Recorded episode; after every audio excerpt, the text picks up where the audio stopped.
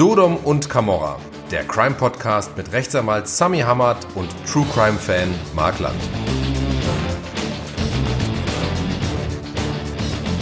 Hallo und herzlich willkommen zu Sodom und Camorra, dem Crime Podcast, der sich aktuellen Kriminalfällen in Deutschland und der Welt widmet, hin und wieder aber auch den Blick in die Geschichte richtet. Hallo lieber Sami. Hallo lieber Mark. Ich freue mich wie immer sehr auf deine fachlichen Einschätzungen unserer Kriminalfälle und justiziablen Ereignisse. Los geht's. Unser erster Fall führt uns nach Dresden und dann im Verlauf auch nach Berlin. Es geht um den Juwelenraub von Dresden 2019 im sogenannten Dresdner Grünen Gewölbe. Sami, da wurden Juwelen im Wert von weit über 100 Millionen Euro gestohlen. Ja. Das ist spektakulär. Heftig. Ähm, knapp zwei Jahre später wurde Anklage erhoben gegen sechs Mitglieder des berüchtigten Remo-Clans aus Berlin. Ist ein deutsch-arabischer Clan. Sag Äh, nur. Bitte? Sag nur, sag bloß. Ja, ja, genau. Also berühmt, berüchtigt tatsächlich. Ja. Ähm, so ein bisschen wie, ne, ich glaube, ähnlich bekannt wie Abu Chaka und so. Also das ist so, geht so in diese Richtung. Auf jeden Fall. Oder Hamad. Oder Hamad, aber Hamad, das sind die Guten. Das sind die Guten, Gelernt. ja, das, sind die Guten. Der, Ja. Das ist der Hamad-Clan aus Offenburg. Assimiliert, assimiliert. Ja, genau. Ja, das ist der, der Rechtsanwalt-Clan. Genau. Die Dynastie aus Offenburg. Ähm, nein, also Spaß beiseite. Remo-Clan. Ähm, die wurden also äh, angeklagt. Und ähm, dann äh, wurde offenbar ein Deal gemacht mit der Staatsanwaltschaft. Äh, Strafmilderung, es ging um Strafmilderung, wenn umfassend ausgesagt wird, A. Und B, die Juwelen wieder auftauchen. So. Aber jetzt erstmal nochmal zurück ins Jahr 2019. Also wie kommt man auf so eine Idee? Ja, und da stelle ich mir dann immer als Laie vor, ja, das ist dann so wie, weißt du, so wie so ein Film von Ocean's Eleven, du bist in so einem stylischen, in so einer Lagerhalle oder sowas, dann kommen da diese ganzen schweren Jungs und dann gibt's einen Brain und der sagt dann, okay, pass auf, das machen wir folgendermaßen, da sind die Kameras, da gehen wir rein, den, den seil ich da ab, da machen wir so, ja, und so stelle ich mir das irgendwie so ein bisschen vor, dass das dann ins letzte Detail, so, ja. Aber wie war es hier? Also wie kamen die überhaupt da drauf, ähm, da, da genau hinzugehen? Ja, und dass Und das- überhaupt machbar ist. Bei 100 Millionen denkt man, boah, das sind richtig Mauern drumrum. Ne? Also, Ja, absolut. Ja, also- und, und aber lustig ist in dem Zusammenhang, wie kamen die darauf, genau da einzusteigen? Das war offenbar, der Impuls kam, weil irgendein Bekannter von einem dieser Remos bei der Klassenfahrt Ja, da durchs grüne Gewölbe gelaufen ist und den sogenannten grünen Diamanten äh, äh, gesehen hat. Ja, also ein, ein Diamant, der offenbar wahnsinnig wertvoll ist. Äh, und, ähm, und so, äh, das war sozusagen die Initialzündung für einen der Remos oder die Remos, wie auch immer, ähm, zu überlegen, da einzusteigen. Ja, das finde ich schon bemerkenswert. Also wie gesagt, also die ne, Fiction versus Wirklichkeit. Ja, also Ocean's Eleven versus, äh, versus Klassenfahrt. Das finde ich, das fand ich irgendwie ganz, ganz lustig an der Stelle. Und ähm, ja, es war dann tatsächlich so, dass, also es gibt ja eben auch schon ähm, äh, Remos, die auch gesagt haben, ja, ich war das und so weiter. Zum Beispiel Rabi Remo, ne, der hat dann irgendwie zum Beispiel äh, laut der BZ hat er gesagt, ich bin derjenige mit der Taschenlampe. Es gibt nämlich auch ein Video, wo du so zwei Leute siehst. Also ich bin der mit der Taschenlampe, der andere hat mir gesagt, wo es lang ging und so weiter. Ja, und dann waren die, war der wohl auch bei Erkundungstouren dabei. Also die haben sich das natürlich schon auch vorher so ein bisschen angeschaut, wie kann man das machen und so weiter. Und äh, ähm, wird zitiert mit, ich wunderte mich, dass man sich so frei und unbemerkt dort bewegen konnte und dass nichts bemerkt wurde. ich ja, glaube, das und wundert uns alle, oder? wundert uns alle Also, tatsächlich. Ja, wenn man, wenn man, also wenn man sich mal vor Augen hält, was da für Werte gestohlen wurden und wie vermeintlich leicht es offenbar war, da muss man wirklich sagen, ja, da kann man sich tatsächlich ein bisschen wundern. Also, weiter sagt er, wir haben mehrfach ausprobiert, ob der Scanner auslöst und Wachleute kommen. Also, die haben eben wirklich offenbar probiert, okay, wo ist denn was wie gesichert? Ja, also, wie weit kann man denn gehen? Wie nah kommt man daran und so weiter? Und ähm, dann sagt er, da nichts passierte, gingen wir davon aus, ähm, dass das Einstiegsfenster nicht überwacht war. Und die haben sich also offenbar so ein, so ein Fenster da irgendwie im Erdgeschoss ausgesucht ähm, und haben dann ähm, tatsächlich äh, äh, mit einer hydraulischen Schere ähm, das Gitter vor dem Fenster zerschnitten, also im Vorfeld des Überfalls, also es war, glaube ich, Tage vorher, er sagt weiter, das dauerte nur Sekunden, wir haben Musik abgespielt, um den Lärm zu übertönen. Also ich stelle mir wirklich vor, dass da so die Jungs mit so einem Ghetto-Blaster an so einer, an so einer Wand lehnen, ja, und so tun, als würden sie einfach ganz cool irgendwie ganz laut Musik hören, weil sie einfach, weil sie es können. Also wie auch immer, er sagte dann, äh, dass sie, dass sie das rausgetrennte Gitter mit Kreppband wieder eingeklebt haben und mit Farbe übersprüht. Also so wirklich, das, das erinnerte mich dann schon wieder eher an Ocean's Eleven, ja, ja wo du denkst, aha, so, ne, und haben das, haben das, ja, und haben es dann auch gleich mit der, mit der coolen Musik unterlegt, die man sonst wahrscheinlich im Film hören würde. Also das fand ich wiederum ganz, ganz beeindruckend an der Stelle. Und natürlich trotzdem ist es, ist es und bleibt es kriminell. So, also die haben auf jeden Fall ähm, dann auch immer wieder überprüft in den kommenden Tagen, ähm, ob das irgendwem aufgefallen ist. Ja? Also die haben praktisch ähm, ein paar Tage lang gewartet und immer geguckt, merkt das einer, dass dieses Gitter, dass das komplett durchgeflext ist oder durch, durchgeschnitten ist mit dieser hydraulischen Schere. Und äh, nee, hat aber keiner gemerkt. Ja. Okay, ja. So. Dann, dann, mussten sie auch, ne? wenn da einer dabei war, der eigentlich gesagt hat, oh, ich will das alles gar nicht, ja. dann äh, sieht er das und die merken das nicht, so ein Mist. Da muss, da muss ich jetzt mitmachen, ne? da muss ich rein. Ja. Also. Und, und dann sieht man, und dann gibt es dieses Überwachungsvideo, ne? Und da siehst du eben, wie, wie einer mit einer Axt wirklich so in diese Vitrinen reinhaut, ja, und alles rauszerrt und zieht, was irgendwie, was rauszuholen war. Also auch ja. Äh, ne, schrecklich martialisch irgendwie. Und ich meine, wir reden ja, ja jetzt hier brutal. nicht über Dinge. Also das finde ich halt total schade tatsächlich, ja. ja.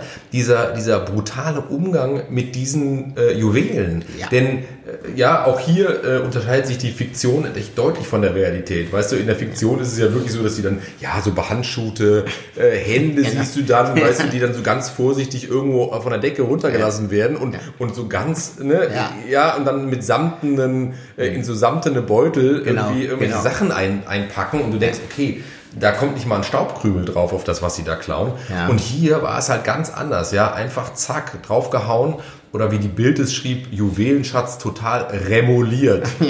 ja, gut.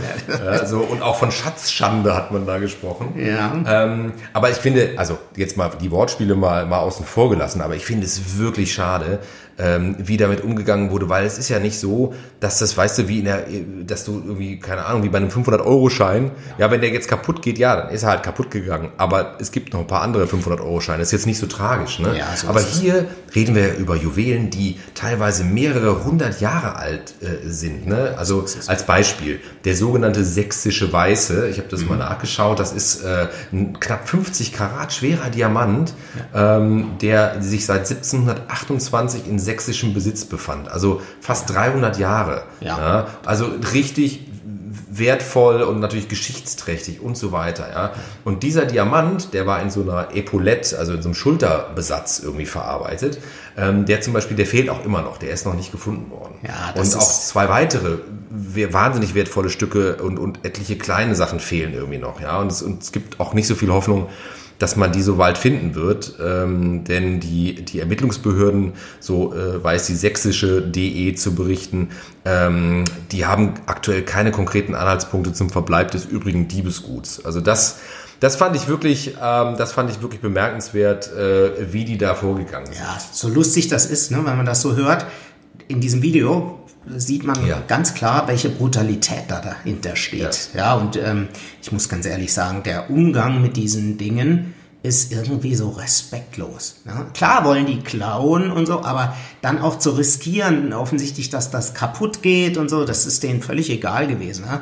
Da geht's wirklich nur ums Geld und überhaupt nicht irgendwie, es gibt ja, man sagt ja immer so, es gibt Leute, die klauen ein Bild, um sich dann zu Hause hinzuhängen, weil es genau. ist unverkäuflich. In dem Fall ist es ja völlig, äh, ist mir scheißegal, was, Entschuldigung, den Ausdruck, was mit dem Zeug ist. Hauptsache, ich krieg da Geld für. Ja, ja, ja, einer der, der Angeklagten hat auch jetzt in der, kürzlich in so einer neuen Zeugenbefragung äh, auch nochmal gesagt, dass die dann irgendwie halt zurückgefahren sind nach Berlin und dann haben die zum Beispiel den Degen, ja. äh, das war auch so ein ganz wertvoller Degen irgendwie, da haben die die Klinge, haben sie direkt irgendwo ins Wasser geschmissen, ja, und so. Also es war einfach völlig egal, es ging eigentlich völlig nur um, um, äh, auch um, um Diamanten zum Beispiel, ja. die als also in so einem ganzen Kunstwerk gar nicht erhalten bleiben mussten, sondern die würde man im Zweifel halt rausbrechen genau. und vielleicht einzeln verkaufen. Also schrecklich auf jeden Fall. Und ähm, jetzt muss man sagen, also diese, diese Angeklagten äh, haben jetzt praktisch vor Gericht ähm, folgende Vergehen, ja, um die es da geht. Äh, also schwerer Bandendiebstahl, Brandstiftung, äh, und zwar Brandstiftung, weil in der Nähe gibt es äh, von diesem grünen Gewölbe gibt es das sogenannte Pegelhaus und in dem äh, gibt es ist irgendwie die Stromzufuhr für die, die Straßenzüge da rund um dieses grüne Gewölbe. Also die waren so clever und sind da irgendwie dieses Pegelhaus rein und haben offenbar ähm, die Stromleitung da irgendwie gekappt, so dass die, so dass das da dunkel war, also dunkel geblieben ist. Ähm, und dann gab es noch besonders schwere Brandstiftungen äh, und da musste ich mich auch mal reinlesen, weil in dem grünen Gewölbe, da hat jetzt nichts gebrannt. Aber es war wohl so, die sind irgendwie zu sechst mit, mit einem Audi in, in, zur Tiefgarage gefahren nach diesem äh, Überfall, ja. ja. nach diesem Raubüberfall. Und ähm, eigentlich wollten die wohl ähm, das Auto vor der Tiefgarage irgendwie parken und so. Dann kam aber jemand und dann sind sie da irgendwie reingefahren. Ja. Und dann haben die da drin in der Tiefgarage dieses Auto in Brand gesetzt. Ja. Was natürlich auch wahnsinnig gefährlich ist, ehrlich ja. gesagt. Ne? Und das, das, das ist deswegen, deswegen ist hier auch nochmal von einer besonders schweren Brandstiftung äh, die Rede. Und, ähm, ja, das ist auch richtig strafbar übrigens, dieses ja. Brandstiftung, weil es nicht kontrollierbar ist und so weiter. Da gibt's dann gibt's mehrere Paragraphen, ab so ein abstraktes Gefährdungsdelikt. Ja, allein, dass du Feuer legst, äh, ist richtig strafbar, egal ob du jemanden gefährdet hast oder nicht. Ja, wenn du noch jemanden gefährdet hast und das wusstest, dann wird es noch schlimmer und so. Aber das ist richtig strafbar. Ja, also das, da, man darf da auch nicht sagen, oh ja, das bisschen Feuer und so. Da, da kriegen die richtig nochmal was obendrauf. Ja. ja also ne, das ja. ist so oder eine Gesamtstrafe am Ende, die halt erheblich höher sein kann. Ja, aber das ist genau, also Strafmaß, das ist wirklich das gute, ein gutes Stichwort, weil jetzt, jetzt gibt es ja offenbar diesen angekündigten Deal, mhm. also dass man sagt, okay, äh, wenn ihr was zurückgebt und so weiter und vollumfänglich aussagt, dann gibt es irgendwie Hafterleichterung oder so weiter. Ne? Also ja. es ist tatsächlich ja so, es wurden eben einige Dinge zurückgegeben, aber wahnsinnig beschädigt. Also ja. es ist halt wirklich, es wurden ganz viele äh, äh, von diesen Sachen, die da, die da zurückgegeben wurden, sind, sind extrem beschädigt. Also teilweise wurden die auch so mit Reinigungsmittel behandelt und, und äh, also das ist alles echt nicht, nicht ohne. Und man fragt sich natürlich, okay, äh, also was für eine Hafterleichterung kannst du da eigentlich noch bekommen, ja. wenn du im Grunde, weißt du, was ganz Edles klaust und irgendwie einen Schrott zurückgibst am Ende, ja? Und Wahrscheinlich äh, war der Anwalt von denen auch überrascht. Der wird da irgendwie rumverhandelt haben und gesagt haben, Mensch, bringt das wieder, damit ihr da ein bisschen besser rauskommt. Und dann schieben die den ganzen, so einen, so einen Schrotthaufen zurück. Ne? Also das ist auch wieder so respektlos. Da sieht man einfach brutal vorgegangen, respektlos vorgegangen. Und äh, ja, dann schieben sie es rüber und sagen, ja, jetzt, jetzt wollen wir aber so ein bisschen weniger Strafe. Hier ist es ja wieder. Ne? Genau. Ähm, so schade um die schönen Stücke, echt. Ja, und apropos schade um die schönen Stücke. Also, es ist so, dass in diesem Prozess sich dann eben auch der Freistaat Sachsen eingeschaltet hat als sozusagen als Nebenkläger und gesagt hat, okay, das, das, die Straftat als solche ist das eine, aber wir reden hier auch über Schadensersatz. Ja. Wir reden hier darüber, dass, äh, dass hier alles Mögliche beschädigt wurde. Äh, es wurden ja auch äh, Dinge beschädigt in diesem Museum selber natürlich, ne? ob das jetzt Vitrinen sind und so weiter, diese Fenster und so.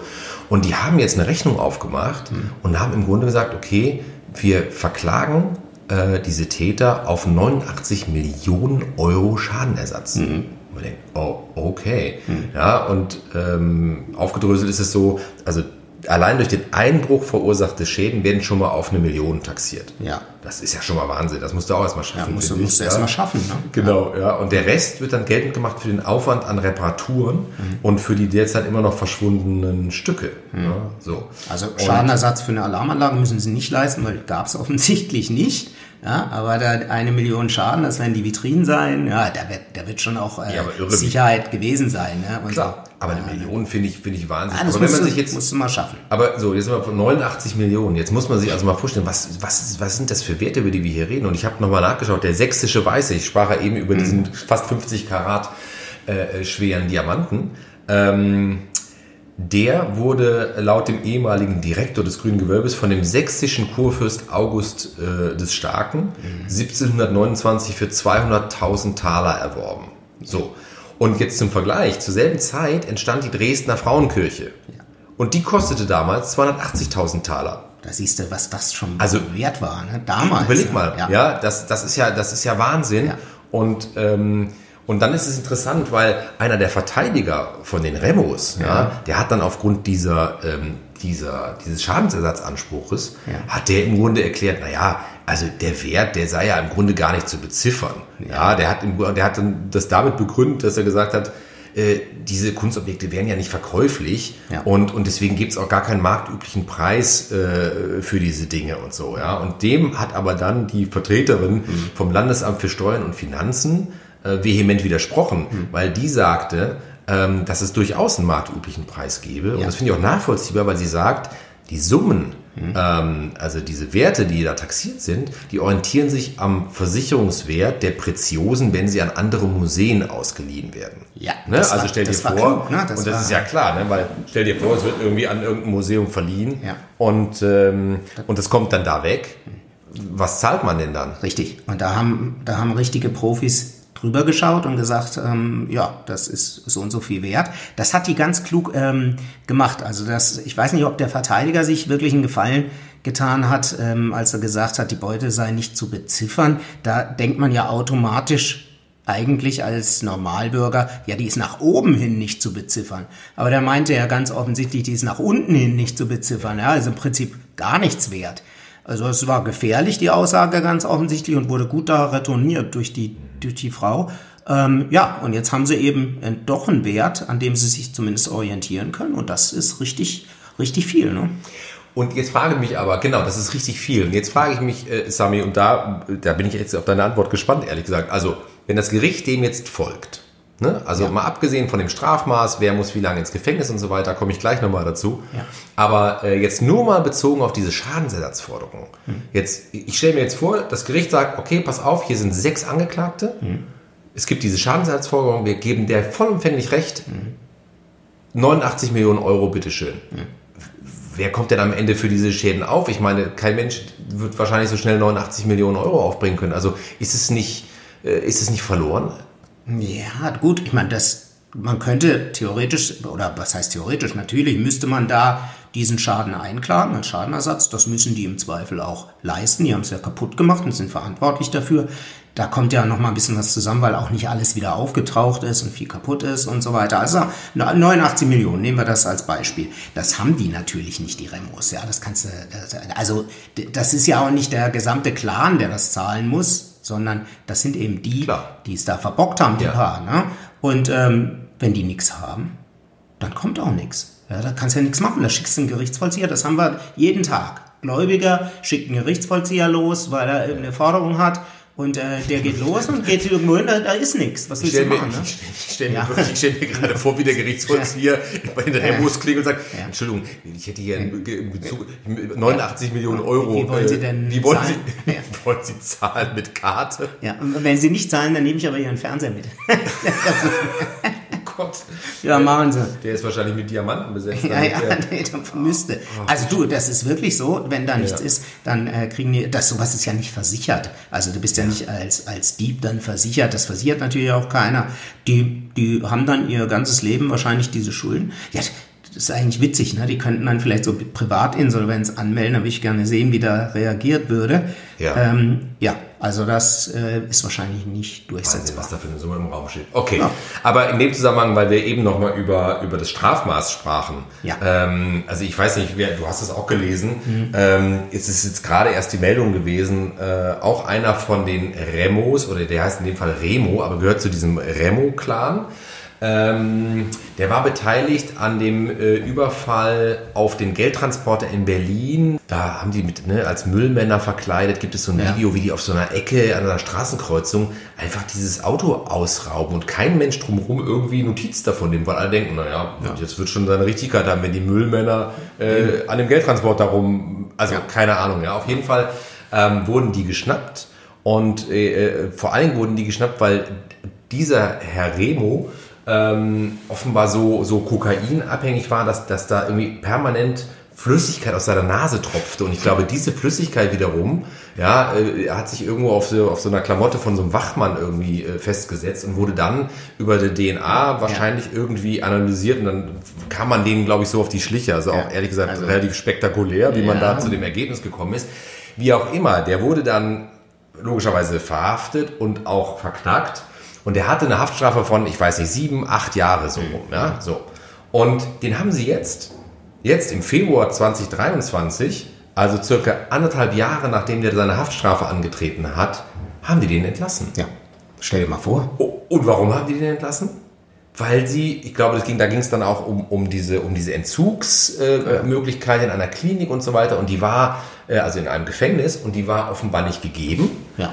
Und dann haben die den freigelassen. Die haben den freigelassen. Und der ist, weißt du was? Der ist abgehauen. Ja, der ist abgehauen. Und ich habe auch gelesen, also der ist nach Istanbul geflogen offenbar. Ja. Und ich habe auch gelesen, dass die, dass die Berliner Polizei äh, beispielsweise nicht informiert war darüber. Also ich weiß eben nicht genau, ob es Auflagen gab, dass man zum Beispiel auch gesagt hat, du darfst irgendwie, keine Ahnung, halte dich hier, äh, du musst, du musst äh, dich jeden mel melden oder sowas. Ich könnte mir vorstellen, weißt du, dass es da Auflagen ja. gab, die verbunden waren mit dieser Entlassung. Mhm. Aber dadurch, dass eben offenbar auch die Polizei nicht involviert war, ja. äh, wurde das vielleicht auch dann nicht geprüft.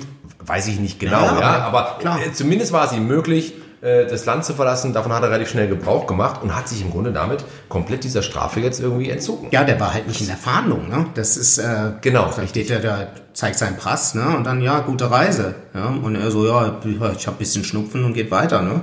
Also, Wahnsinn. Ja. ja, also gut, das, das nur noch mal so, also ein bisschen als, als, äh, als Randnotiz äh, dafür, was, was auch Hafterleichterung äh, auch sein kann, ja, äh, überspitzt gesagt. Ja.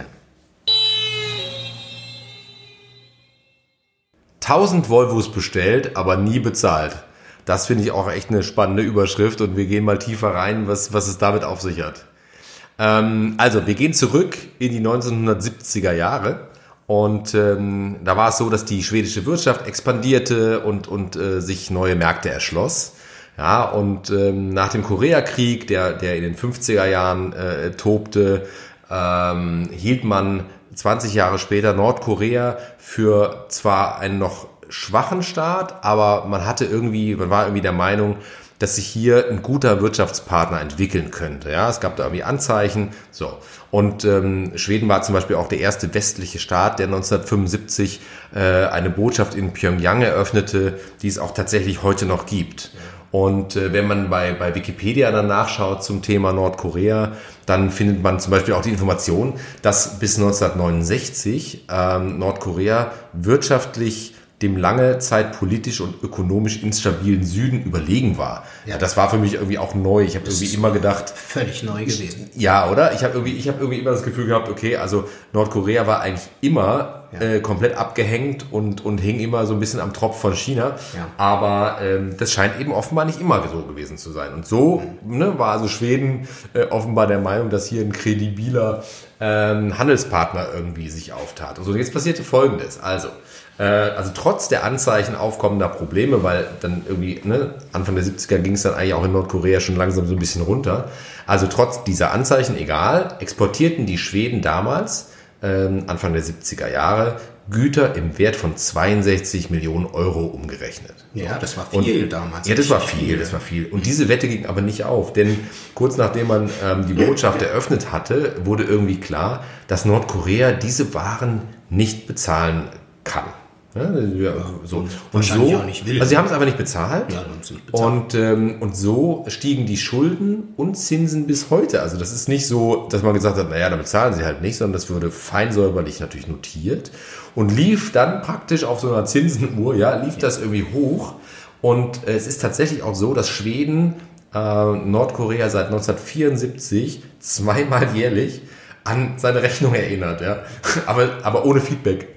Und, und die Schulden, und die Schulden belaufen sich inzwischen mit Zins und Zinseszins auf sagenhafte 290 Millionen Euro. Ja, stell dir mal vor, die haben bestimmt, die haben bestimmt eine Word-Vorlage, immer die gleiche Mahnung, ne? Ja. Und nur das Datum ändern und haben ja richtig und die Summe inzwischen. ja und die Summe ist die Frage ob das nicht irgendwann mal verjährt ja aber solange wenn sie ja ich würde das im Zweifel auch weiter anmahnen ist ja auch richtig viel Geld ne also, das ist richtig viel Geld, ja, ja. total. Ja. So, und unter diesen, jetzt komme ich wieder zu der Überschrift, ne, 1000 Volvos. Also unter diesen gelieferten Waren waren die in der Schlagzeile genannten 1000 Volvos, in dem Fall äh, das Modell 144. Äh, und lustigerweise siehst du das auch teilweise immer noch auf Nordkoreas Straßen. Also wenn du jetzt eben Nordkorea zum Beispiel googelst, ja, Bilder mit diesem Volvo zusammen, dann siehst du auch aktuelle äh, Bilder von, weiß ich nicht, ja, von vor ein paar Jahren oder so. Also diese Dinger, die gibt es, ja. äh, die wurden geliefert und die fahren auch teilweise echt immer noch auf der Straße.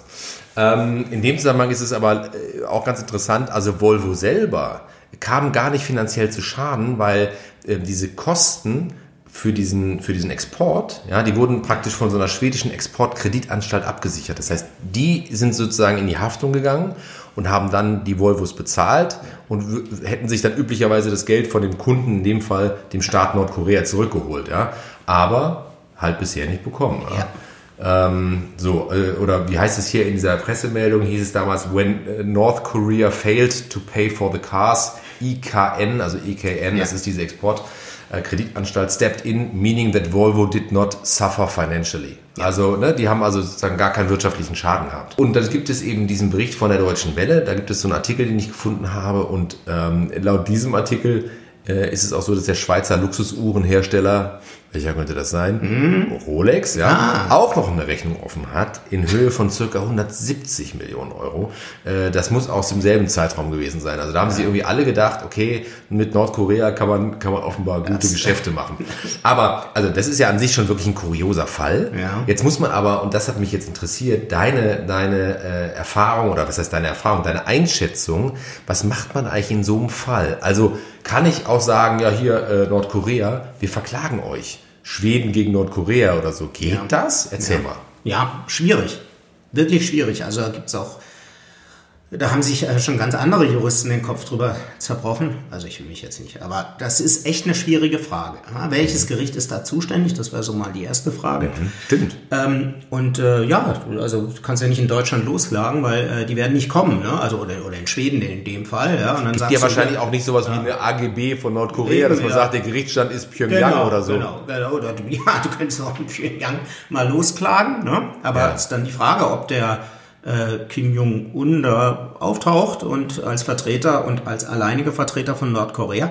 Also Spaß beiseite. Wir haben den Internationalen Gerichtshof in Den Haag, ja, da könnte man sagen, boah, die sind zuständig. Ja. Die sind aber nicht so von allen anerkannt. Und ich denke mal, Nordkorea hat den nicht anerkannt. Ich weiß von China, die haben es nicht anerkannt, nur Nordkorea wahrscheinlich auch nicht. Aber das wäre, aber jetzt mal laienhafte Frage nochmal, aber wäre das dann zum Beispiel ein Gerichtshof, wo theoretisch das möglich wäre, ja. dass ich als als, als Land sage, ich klage gegen ein anderes Land? Ja, also ich sehe das so, das sehen andere Juristen auch so, äh, äh, dass das ginge. Ja, ähm, nur wenn, wenn die Staaten oder einer der Staaten, um die es da geht, da, oder ein Unternehmen, ja, gegen den Staat, also der, wenn der Staat das nicht anerkannt hat, das Gericht, dann funktioniert das nicht. Ja, und äh, dann bleibt nur eine Möglichkeit, ähm, nämlich ein Schiedsgerichtsverfahren. Und äh, vielleicht gibt es Hörerinnen und Hörer, die da auch schon mal drüber gelesen haben. Es gibt tatsächlich Rechtsanwälte, die unglaublich viel Geld damit verdienen, dass sie ähm, Schiedsgerichte einrichten. Das sind dann wirklich Rechtsanwälte, die da entscheiden, ja. Und äh, muss ich das vorstellen, die, der Staat erkennt eben die an als Richter, werden die nicht tun, Nordkorea, aber grundsätzlich und äh, die andere Partei auch und dann ist das ein Schiedsgericht und an diese an dieses Urteil sozusagen ist man dann auch gebunden und dann wird da das richtig durchverhandelt. Das würde gehen. Aber ganz ehrlich, also bei Nordkorea, ich will denen nicht zu nahe treten. Ich glaube nicht, dass die da wirklich kommen und mitverhandeln. Die wollen das einfach nicht und das wird wohl so bleiben. Ne? Ja. Das heißt, die Volvos, die rollen tapfer weiter, die ja, bis sie auseinanderfallen und ja. äh, bezahlt werden sie halt irgendwie nicht. Ja, irgendwann. Ne? Die werden ja, wird ja weiter angemahnt. ja, ich glaube nicht, dass die bezahlt werden.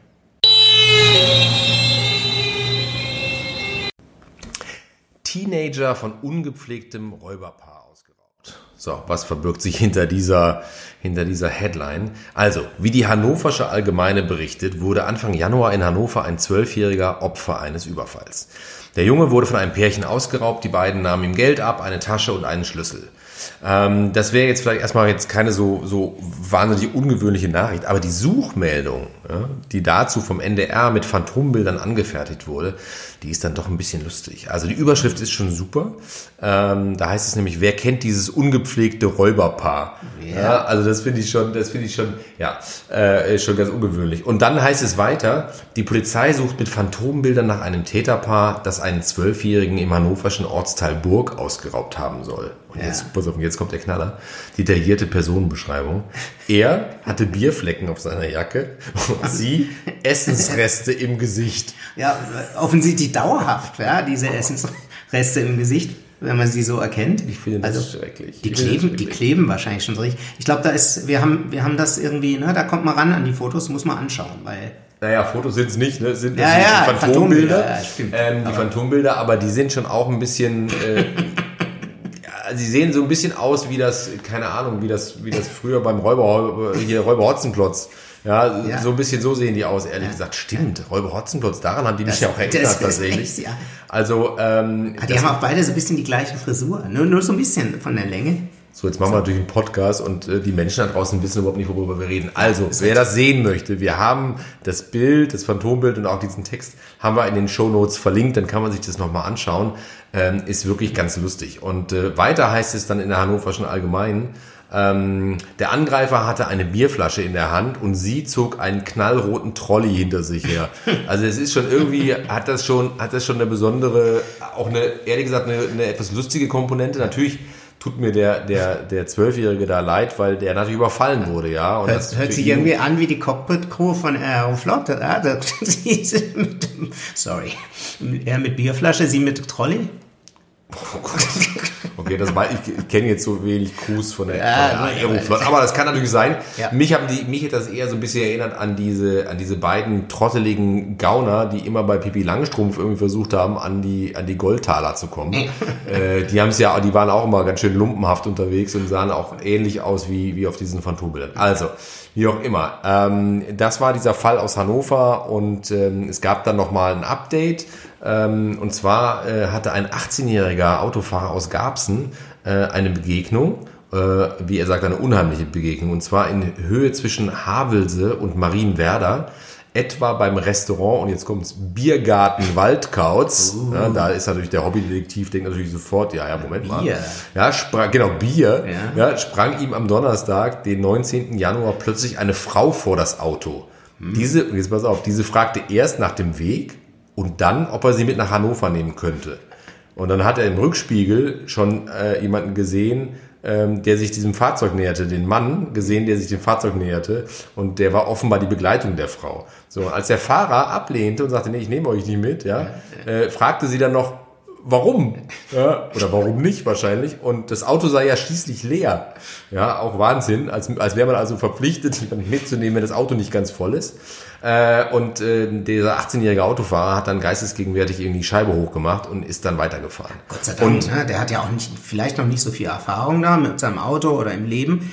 Und äh, der wollte, ich glaube, die hat so ein bisschen an sein Mitleid appelliert, weil ich glaube nicht, dass sie jetzt so ihn irgendwie oder gedacht hat, ähm, dass jeder Mann sie mitnehmen würde sofort und da sich freut, so eine Frau im Auto zu haben. Ich glaube eher, das war, äh, äh, ja, die hat da ans Mitleid appelliert und dann kommt eben dieser Partner plötzlich äh, von hinten noch. Äh, da hat er wahrscheinlich schon Angst gekriegt langsam, weil die ja na klar, ja na klar. Das ist ja auch so, das ist ja auch so. Ähm, ich weiß nicht, ob du das noch kennst. Also ich bin ja schon ein bisschen älteres Semester, ne? Und in meiner Zeit, als ich jung war, ähm, da ist man noch getrennt. Ja, ja. Heute ist das ja etwas, was man irgendwie, was man als viel zu gefährlich einstuft, würde ja. man den Kindern wahrscheinlich gar nicht erlauben, mhm. ja, zu trampen. Mhm. damals war das aber, genau, aber damals war das tatsächlich noch sehr, sehr üblich. Ja, so. Und dann war das aber oft auch so, dass zum Beispiel an so Autobahnraststätten, ja. da hat sich dann eher so die, die, die attraktive Frau. Frau. mit so einem Schild hingestellt, hier, ja, genau. nach, Berlin oder so. Und dann, weißt du, dann die Fahrer dann so, ja, und wie bei kleine Haie, so Bierchen, ja, weißt ja. du, der so rechts ranfährt, denkt, ja. oh, können wir mitnehmen. Ja. Und, und, wir, und, wir standen mit unseren langen Haaren nämlich hinterm Baum genau. und haben da vorgespiegelt, ne? Ja, wirklich. Ne? Dann sprangen nämlich genau immer noch drei, vier andere Leute hinterm Baum hervor. Ach, du nimmst uns mit, ist ja, ja super. super. Und zack, hattest du die Karre voll ja. mit Leuten, die du eigentlich gar nicht mitnehmen wolltest. Ja. Naja, also das zum Thema Trampen und ich irgendwie hat, war das dem jungen Mann dann offenbar spätestens dann sehr unheimlich, als ja. dann im Spiegel äh, dieser Mann auftauchte und ähm, in dem Fall war es ja auch dann wirklich gut, ja, dass er dann weitergefahren ist. Ne? Also ja. da sind wir gespannt, äh, denn offenbar, äh, also dieser, ähm, dieser Raubüberfall, der ereignete sich am 5. Januar, glaube ich. Und ja. am 19. Januar war dieser Vorfall mit diesem jungen Autofahrer, ja. was ja so ein bisschen darauf hindeutet, dass die aus der Region da irgendwo offenbar sind ja. und offenbar auch zusammen irgendwie noch unterwegs sind. Also mhm. die, die Chance, dass man die irgendwie findet, halte ich für relativ groß. Ja. Und, äh, und wie, wie, ist das? Also ist das äh, auch da wieder nochmal die Einschätzung deinerseits? Was, wie wird sowas, wie wird sowas, was für ein Strafmaß wird sowas belegt, wenn man jetzt sagt, du hast da diesen, diesen Zwölfjährigen irgendwie ausgeraubt auf der Straße? Also wir haben da ja so zwei Komplexe. Also erstmal Raub. Raub ist immer schlimm, wenn man die Bestrafung beleuchtet. Ne? Also Raub ist sozusagen ein Diebstahl äh, gepaart mit, mit äh, Brutalität. Kann auch psychische Brutalität sein oder psychischer äh, psychische Gewalt, sagt man da. Ne? Und äh, das ist ähm, wirklich strafbar. Ja? Da gibt es auch ein erhöhtes Strafmaß, so ein, so ein Mindeststrafmaß, ähm, wenn es ganz schlimm kommt, äh, von fünf Jahren. Ja, will ich nicht so tief jetzt rein, aber das, da gehst du, also das ist schlimm. Ne? Und dann haben wir den zweiten Komplex, das waren Zwölfjährige. Also die sind nicht, also ganz ehrlich, ja, also die, die, die, äh, wenn jemand kriminell ist, gut, ja, müssen wir in der Gesellschaft so akzeptieren. Aber wenn jemand auf einen Zwölfjährigen losgeht, dann noch zu zweit und so, ich hoffe, dass sie die bald kriegen. Ja. Und das wird ein Richterin oder ein Richter genauso sehen, glaube ich. Die werden richtig bestraft. Also das, das äh, spielt da mit Sicherheit nochmal mit rein.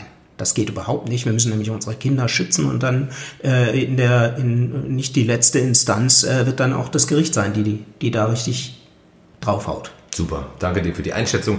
Also wie immer auch bei diesen, bei diesen Fällen, ähm, die noch nicht irgendwie komplett zu Ende ja. sind in Form von äh, Verhandlungen und, ja. und, Ergebnissen, werden wir weiter berichten, bleiben wir dran und äh, im Zweifel dann ja. in den Updates irgendwann äh, berichten, was, was dabei rausgekommen ist. Sami, das war Folge 2 unseres Podcasts. Hat äh, wieder viel Spaß gemacht. Wir hatten wirklich, wie ich finde, echt unterhaltsame Fälle und äh, haben viel gelernt. Danke dir. Und ähm, ich freue mich schon auf die nächste Ausgabe. Ja, mir hat es auch viel Spaß gemacht. Ich danke dir auch, Marc. Lieber Marc, und bis bald.